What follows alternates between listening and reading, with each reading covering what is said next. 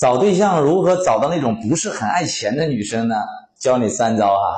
首先，女人爱不爱钱跟你帅不帅、有没有意思有关。你又帅又有意思，吴彦祖和周星驰的结合体，她都觉得自己配不上你，还好意思跟你提钱吗？哦，你长得又丑还没意思，打破了她对美好的一切幻想，她只会回到现实跟你要钱啊，算是精神损失。不然图你啥嘛？图你秃顶、啤酒肚，图你不爱洗澡还口臭，这不开玩笑吗？其次跟环境有关系。一个女生在上大学，另一个在工厂打工，还有一个在小店做生意，还有一个是混夜场的。这四个女生对金钱的认知肯定不同啊！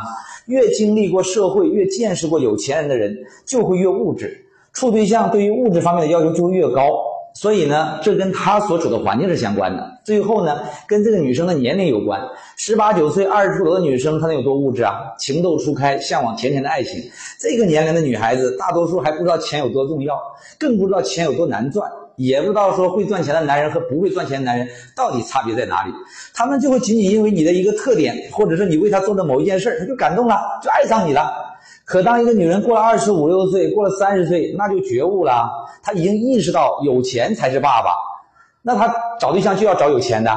所以很多三十六、三十这个岁左右的男生相亲找对象啊，总抱怨说女生很物质。啊，没有好女生了，大哥，人家曾经也不物质啊，对吧？那个时候你在干嘛？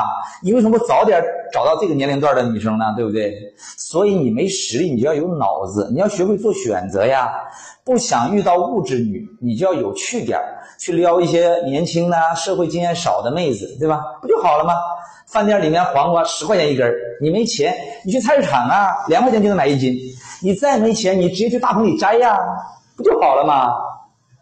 绝对是又便宜又原生态，所以呢，如果你今天混得不好，你就别总想着说我要找女神，我要找那种熟女，那是一定会让你受伤的。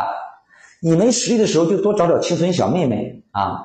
你只能去驾驭比你认知低的人，听懂了没有？关注我，给你实在干货，